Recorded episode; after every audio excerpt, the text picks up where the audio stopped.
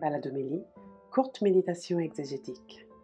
Bonjour, bienvenue pour ce temps de lecture exégétique des textes que nous propose la liturgie. Je suis le Père Éric Morin du service biblique et je vous propose quelques instants de réflexion à partir de deux textes de la Vigile pascale. On ne va pas tout faire, bien sûr.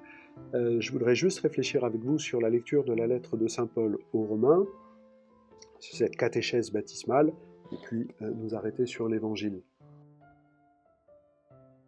Dans ce texte euh, que nous proclamons chaque fois euh, lors de la vigile pascale, il nous est dit que nous sommes baptisés dans la mort de Jésus.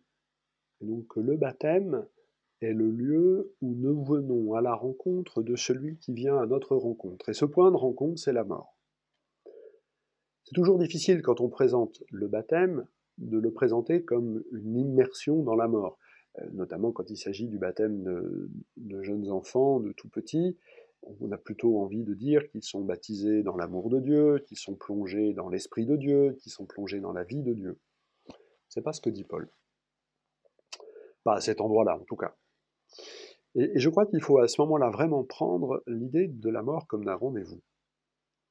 Euh, en acceptant de mourir et de descendre au plus bas, Jésus prend rendez-vous à l'humanité point, à son point de passage. Tout homme, tous, toute personne humaine, nous passerons là. Être baptisé, être immergé maintenant, c'est accepter de rejoindre dès à présent Jésus là où il nous attend. Et cette mort, elle va nous mettre à plat, elle va nous défaire. Euh, le texte dit que le corps de péché soit réduit à rien. Ce que nous avons construit dans la désobéissance va être défait pour que la puissance de, résurrection puisse nous refaire, nous ressusciter avec le Christ. Une des conséquences les plus étonnantes dans ce que dit ce texte, c'est que nous sommes morts au péché. Cette expression étonne toujours. Euh, moi, elle ne m'empêche pas d'en commettre des péchés. Je ne sais pas pour vous, mais moi, ça ne m'empêche pas. Mais être mort au péché, ça veut dire que le péché n'a plus autorité sur ma vie, le péché que j'ai commis hier ne commande pas ma présence sous le regard de Dieu aujourd'hui. C'est la grâce que le Père nous fait qui commande notre vie. Nous qui sommes baptisés dans le Christ, dans la mort du Christ, rien ne, nous empêche euh, d'être auprès du, Père.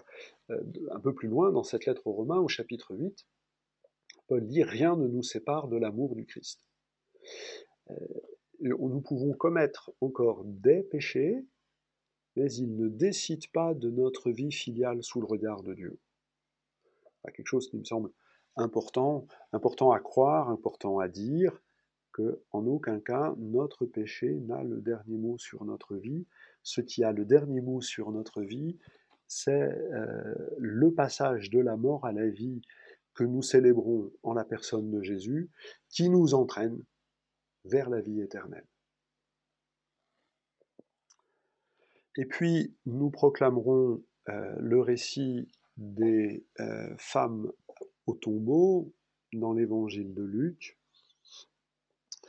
euh, des femmes et, des, apôtres, Pierre qui va aller voir ce qui s'est passé. Alors ces récits de la tombe vide peuvent être à l'origine des récits de pèlerinage des guides pour les pèlerins.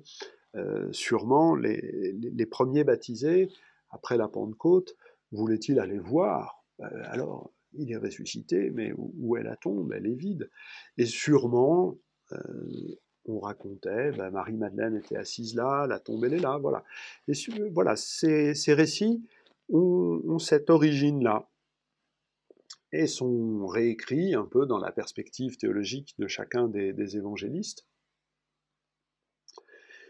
ce qui est important pour Luc, c'est que la tombe vide dans laquelle on rentre est le lieu de mémoire des paroles de Jésus. L'ange répète ce que Jésus disait si souvent, il faut que le Fils de l'homme soit livré aux mains des pécheurs, qu'il soit crucifié et que le troisième jour il ressuscite.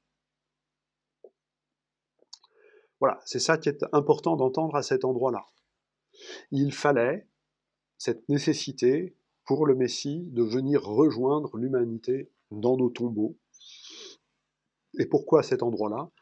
Parce que c'est le propre du Messie d'ouvrir l'avenir. Et quel plus beau signe d'ouverture de l'avenir que la capacité de Jésus à ouvrir une tombe et à en sortir. Euh, on retrouve cette même idée que j'essayais d'exprimer en commentant euh, la lettre aux Romains. Il y a un point de rendez-vous, et, si nous avons ce rendez-vous, c'est parce que Dieu sait qu'à cet endroit-là, lui, il ouvre la pierre, il fait sortir du tombeau, il ouvre notre avenir. Je vous souhaite à tous une belle vigile pascale. Peut-être aura-t-il des baptêmes au cours de cette célébration, que ce soit vraiment la fête de la résurrection de ces catéchumènes, que ce soit la fête de notre résurrection à tous, et que vous puissiez chanter l'exultète et d'autres chants avec joie, ferveur. Et je vous dis à bientôt.